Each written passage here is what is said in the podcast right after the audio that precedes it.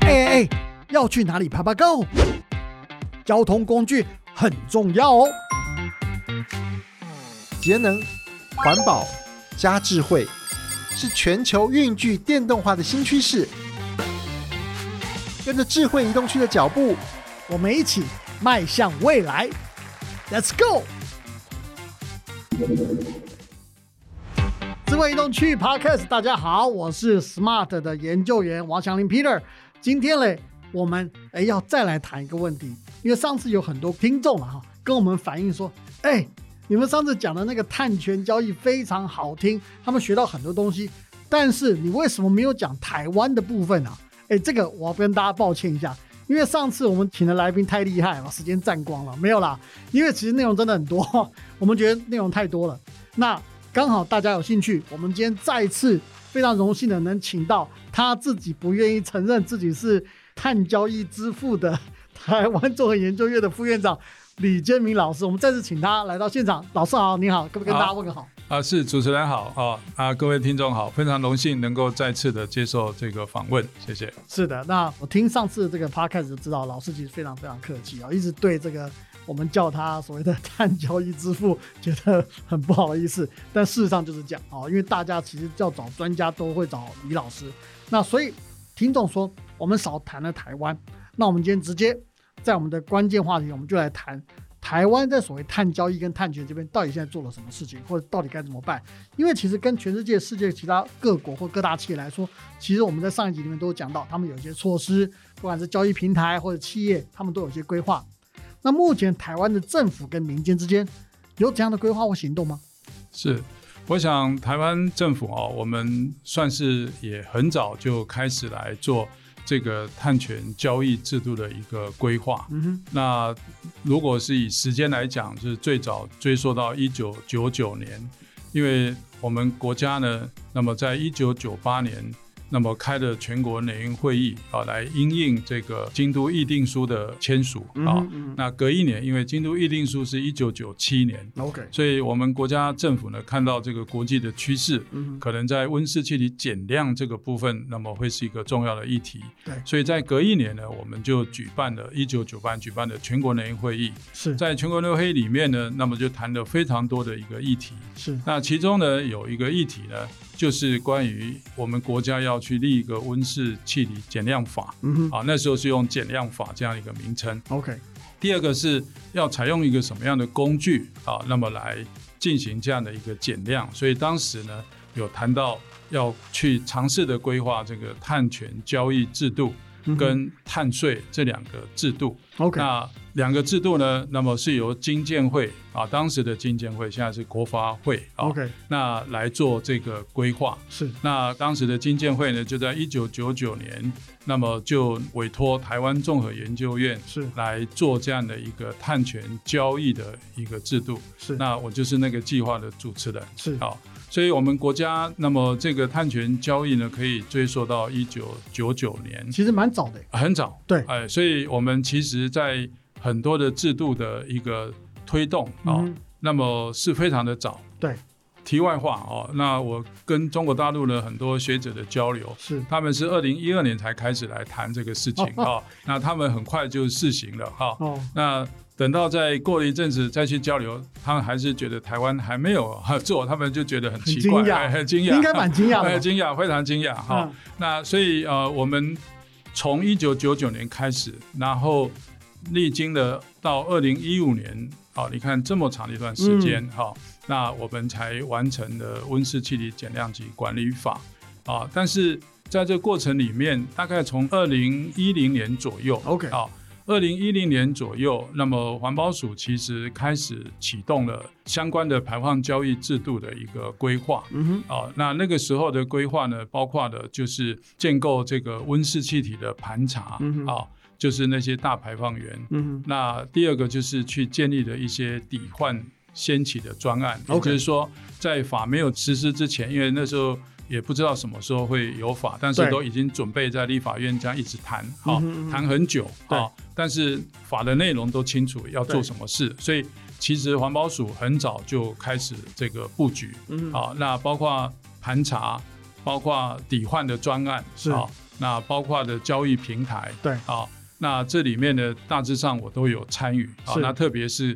交易平台是跟贵买中心啊、嗯哼来合作、哦啊。那也是我是当主持人，那是个是在环知会，就是环保署成立的基金会下啊，是跟贵买中心去合作。是所以等于说，我刚刚在之前啊、有谈到一个交易制度应该要有的一些建制的一些能力建设啊、是大概我们国家来讲啊、嗯那么自从温管法通过以后，对，那如果我们这样来细看啊、大概主要的这个能力都建设好了，是好、那唯一还可以有需要去努力的，大概就是要去制定一个温室气体的排放权的合配啊、 OK 这样的一个办法。是那否则其他都已经建设好，是，所以这个其实以我们国家来讲的话，对，那么已经有做一个非常完整的规划，嗯，那也都有做的一些制度面的设计，是啊、都有准备好。是那民间来讲的话，其实他们也很早都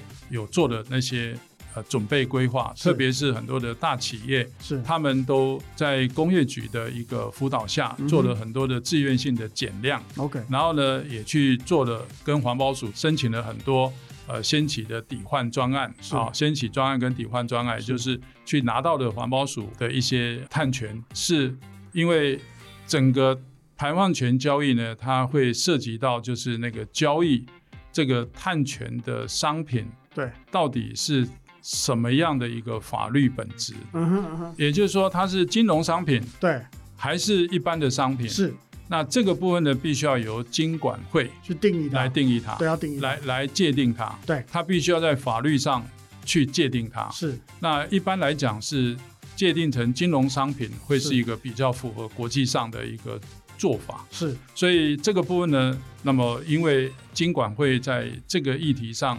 并没有积极的来参与，嗯哼嗯哼，所以让环保署呢在这个碳权交易在这个部分呢，因为环保署它管的是排放权，对，但是交易的部分是一个比较属于金融上的一个活动，对，那那个金流的部分就不是它可以来控制控制的，对，也不是他的他的他专的长啊哎，对他的这个职责，对，他没有没有那个金流这个部分的职责，所以这个必须要靠金管会，所以我们国家可以讲啊、就是我们的碳权交易制度。基本上，无论从法律，嗯无哼，论从排放权的合配，嗯哼，还有相关的一些管理的建制，现在环保署那个平台都有啊，都有哦 都有，都在它网网页上都有啊。 OK，哎，那只是现在就缺了这个金管会对这个部分的参与 OK，啊，来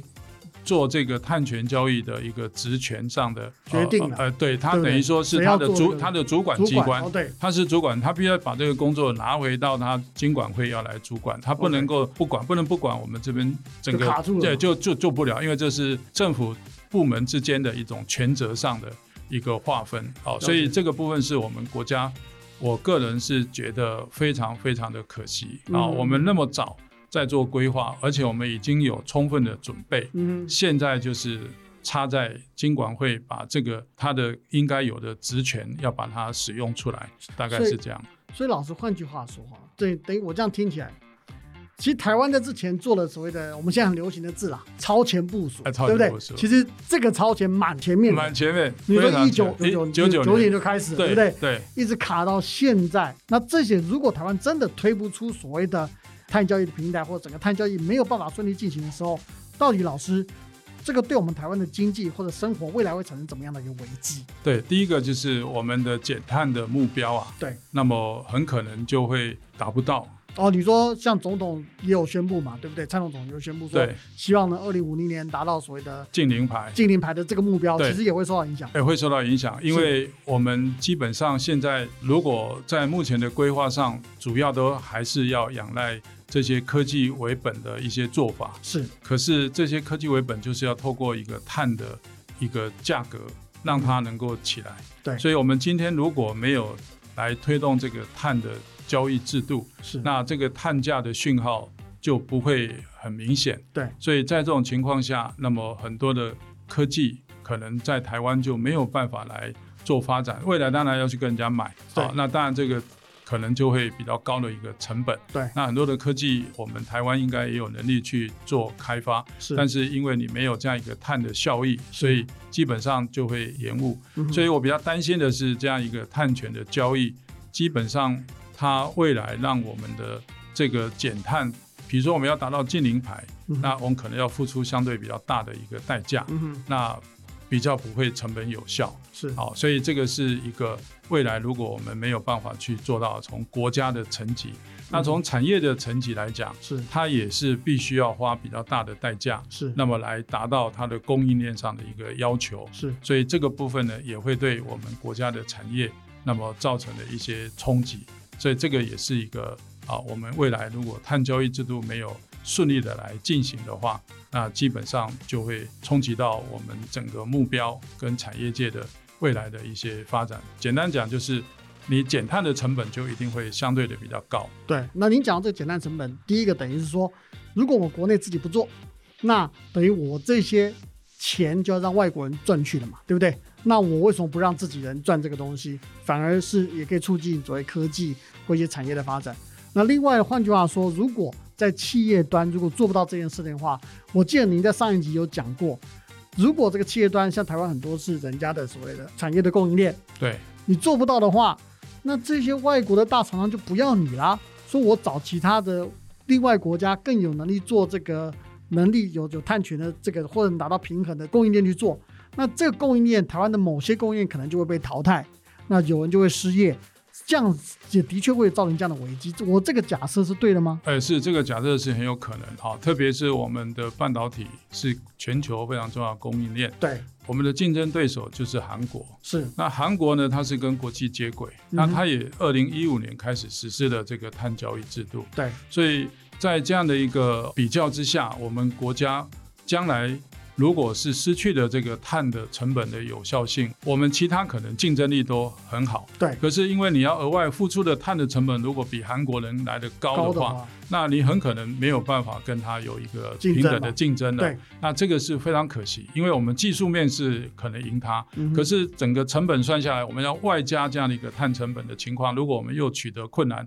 成本又比较高的话，那可能就在整个竞争力上可能就不如韩国。这对个是我长期以来一直非常担心，因为我们的半导体是撑起整个国家的半边天。嗯哼，哦，我们都说台积电是护国神山，对，可是这样的一个危机是存在的，是也也就是说，未来的整个竞争力不要因为碳成本这一块没有我们国家没有让它达到一个成本有效性，而嗯失去了它的一个利基，是那这个部分是会没有办法来挽回的。真的，大家想一想哈、如果这个台积电或者是一些晶圆的一些这些制造商哈、这些供应链如果出了问题哈、没有这个竞争力，不但是这个呃企业可能会受到影响，员工可能会没有工作，大家的股票哈、就完蛋了哈、就不能赚钱了，所以这个影响真的不像我们大家很多人想说，哎，这个碳交易跟我们没有关系啊，十万八千里，其实真的会影响到你每一个人生活上的一个重要关键。那我再请教你一个问题，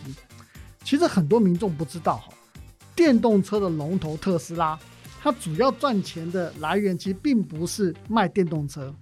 而是它卖了很多它的碳权。好，那这个东西被认为说，哎，对电动车的经营方式是不是一个逻辑或者是一个模式？那到底对台湾有怎么样一个启示它可以之所以可以这样发展，就是因为透过它是一个低碳的先行者，所以它享受的这个红利，它就发展，然后这样可以让这些比较高碳的，那么它去做转型，这个是我们要乐观其成。所以我们在国内也是一样，我们嗯必须要营造一个制度，能够让这个低碳的运具，它也要有一个机会享受到这个红利。是那这个红利呢，让它能够持续的一个发展。那这样的话是可以对一个国家迈向这个低碳来讲，那么是一个非常正面的一个能量，它可以驱动更多人往低碳。因为这个红利如果足够高的话，那当然会有更多人投入到这个行业。可能未来台积电它也想要投入到电动车，也不一定，嗯对因为这个是一个比较低碳的一个发展，所以它可以很多企业它有它赚的现在本业赚的钱，它未来要怎么样超前部署去做这些投资，它也必须要看到有哪一些这个效益在给它，那这个必须要有一个制度来创造这样的一个红利，是所以我觉得特斯拉。在这个发展上哦，如果没有这个碳权，恐怕没有今天的发展的顺利。对啊、那这个部分当然也是特斯拉的损失，也可能是全球的损失，因为全球要往这个低碳发展，这个电动化、电力化或者电气化、电力化，这个是一个必走的一个路。对好、所以这是一个很重要的一个课题。是，所以这样听起来哦，我们就可以稍微猜测或了解为什么红海那么积极推 MIH 这个电动车的这个联盟，很可能不光是为了它本身企业希望在电动车的这个制造跟组装上能有一些 know how，能有它的 niche，能够去做电动车变为所谓的产业链的一块，它搞不好也有思考到。如果它做了电动车以后，这也是代表它的这个绿能或者一些碳权的一些能量在这个地方，搞不好它也可以去 balance 它原来其他产业上面多出来的东西，自己帮自己解决，搞不好也是一个很好的 idea。是没错，因为如果有这样的一个碳权的红利给他的话，对那他未来在这个电动车的发展上，对他还可以让这个利益可以分摊到他其他的一个产业上。对，那对一个企业来讲，那么这是支持它不断的能够去呃成长的一个，而且它这样的企业的呃一个电动车的发展也是未来的趋势，嗯哼，也可以让一般的民众有机会去做低碳的一个生活。那否则现在要民众要低碳生活，也不能够完全靠自己用骑脚踏车走路而已哈。它包括食衣住行娱乐都需要去做这样的配合。那这些都是生产者，那么他将来能够去做转型或者布局的一个地方。那这个对全国来讲或全球来讲，迈向近零排都是一个必要的一个阶段。哎，我们来到第二阶段的直球对决。那我们在这一集里面，我们答应大家好，主要讲台湾的事情。好，那所以在直球对决里面呢，当然也要问这个李建明老师有关台湾的这个状况，因为有不少学者担忧哈，台湾政府对碳权交易的态度啊过于消极。我们刚刚有讲过，某些单位哈，好像这个好像都还没有把这个事情处理完。那所以他们担心呢，恐怕可能要至少五年以后，所以碳交易才有可能上路。啊，可这样来得及吗？全世界都在做、欸，是因为的确，台湾刚刚也有说明到哈、对整个台湾其实很早就开始布局。对，那我们现在也都已经完成相关的一些能力的建设，嗯啊，包包括法规面、制度面，啊，还有包括相关的一些呃推广，其实都已经在 on the way 啊，都对在路上了哈。是，那现在关键就刚刚讲的哈，以台湾的政府来讲，其实环保署还算是有按照这个温管法的安排。那现在就是我们整体政府没有一个跨部会的对这个议题的一个完全的一个了解，是，所以让我们的这个经管会并没有好好的来参与制度的政策的安制排定嘛对不，对哎，对一个安排，对，所以就让这个制度呢，那么会往后延，对，那基本上这个的确啊、哦，那么一往后延啊、哦，不知道哪一年有办法来执行，所以啊五年搞不好还是、哎，对，还是一个可能要等待的哎啊所真以的哦这个部分对我们国家在整个减碳的一个能量上，嗯，其实会产生呃一些折损啊、嗯那虽然说环保署现在在推的是一个碳费，对啊，那么要来取代这个制度，那它两个都同样是一个碳定价的一个制度嗯是没有问题。可是，在实物面上来讲，碳费呢就是缺乏了一个环境的有效性。嗯哼，我们如果说现在要用碳费来取代这个碳交易，是，那整个这个制度执行下来，就是刚刚讲的这个减排的能量就会受到质疑。啊、第二个就是你的时间可能又会拖很长，对，因为大家会在斤斤计较你未来的碳费多少要钱嘛要定多少，对不对？光这个就要协商。因为我历经了一九九九年我们的温室气体减量法嗯到二零一五年我的才妈立法成功，十七所以，年，哎，对，现在如果我们又弄一个碳费，我不知道。所以刚刚主任问说，哎，是不是延后五年？ 因为光新的这个法啊，嗯那么它如果需要去做很多一个冗长的一个讨论的时协候商，哦那我倒是建议政府啊，我们减排不能等，嗯，你的温管法还有效的情况下，嗯你应该赶快来执行你的，否则，哎、要等你的新的法，现在在立一个叫做气候变迁因应法。嗯哼，那这个法就是要把碳费先行，碳交易后面才执行。是啊，这个也是一个有点奇怪的一个安排啊。是，因为碳交易，当你如果你的分配这个配额嗯啊，哼假设有百分之十啊，一百吨我有十吨是付费，嗯哼，好，那九十吨是免费，嗯，这个对大家都好，政府也有收入，对，然后企业呢也不是说负担那么高，是所以整个减排又有交易，对好、所以这个创造的经济活动或者减排的能量，那么当然会相对很多。是，那如果用碳费的话，我可以用一个形容词，就是死气沉沉，嗯就减碳的死气沉沉。那这个部分呢，就会让我们很忧心，而更不要讲你在最后的政治的一个角力上，嗯那你可能如果时间又要拖很长，我们没有时间了、欸。嗯，我们温管法已经都定了二零二零年的目标，嗯二零二五年的目标，二零三零年的目标，未来还要二零五年要近零排。嗯，这个目标呢 是都已经很明确在那里。对那我们最需要的工具，如果一直迟迟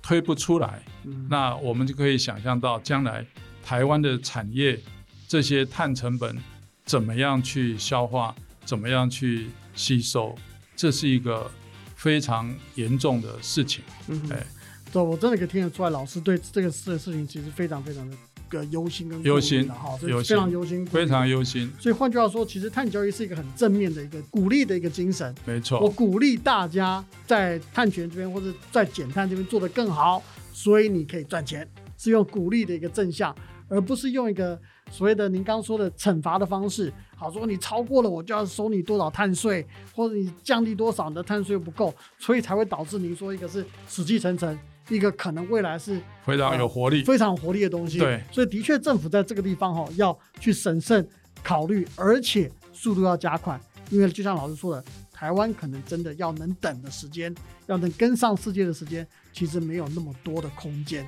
这是我们大家必须要注意的重点。是是，好，我们来到我们快问快答的单元哦。那当然，在这个地方大家都知道，我们用比较快的方式来问老师一些关键性答案。我们这集讲的是台湾，大家就非常关心，我们目前或者是未来哈、台湾真的做得到所谓的近零碳排吗？是这个精灵碳排哈、这个是一个非常高难度的一个工作。是，那么每个国家呢，也都积极的在做规划。嗯那能不能做得到啊？其实这是一个很高的一个不确定性嗯啊。那完全就看我们的做法。其实全世界也过去都大大的忽略，那就是所谓的行为科学， ，OK 也就是说 behavior science。 OK，那这个行为科学呢，就是我们可以用人性的一些特性，嗯哼，然后呢，你只要导入或者提供一些，就轻推一下，推一下啊，用手肘轻推一下， push 一下哎，推一 push 下一下哎，那他就做，你不需要给他很大的一些诱因，对他你只要轻推，那这个叫做所谓的行为科学。是，那这种行为科学呢，那么基本上可以，呃，我简单举个例嗯啊、哼就是以日本他们最近在推的啊、他去东京电力对啊、跟环境省合作，是那么去做一个实验。好、 OK 那这个什么实验呢？这个实验就刚刚讲的，就是轻推 nudge 啊对，它就是说对于他实验的五十万个人这个住民对啊，他针对这些住民呢，那么他去区分了两群是啊，那有一群是控制组，是有一群是对照组， OK 那控制组就实验组。是，那我给他一些推力，那是什么推力啊？非常简单，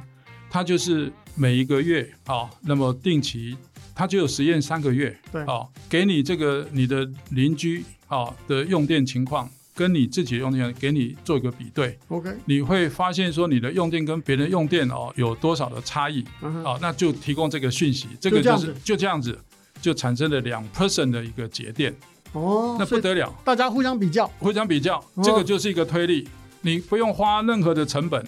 在台湾特别适用，因为台湾的电价动不了，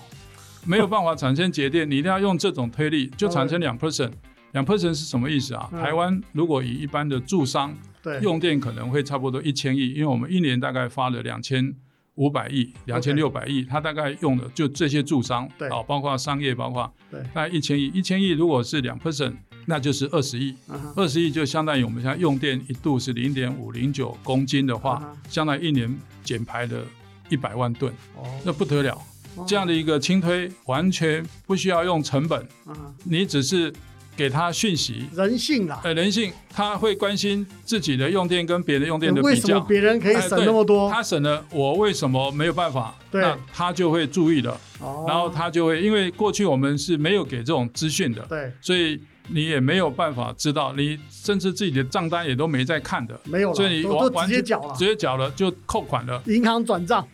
所以第三个就是所谓的行为科学要进来，嗯这个 OK 才有办法解决。所以主持人问到最后这个问题啊，我大概可以这样归纳啊，嗯就是这三个政策嗯哼啊，碳交易是根本啊，然后 nature base，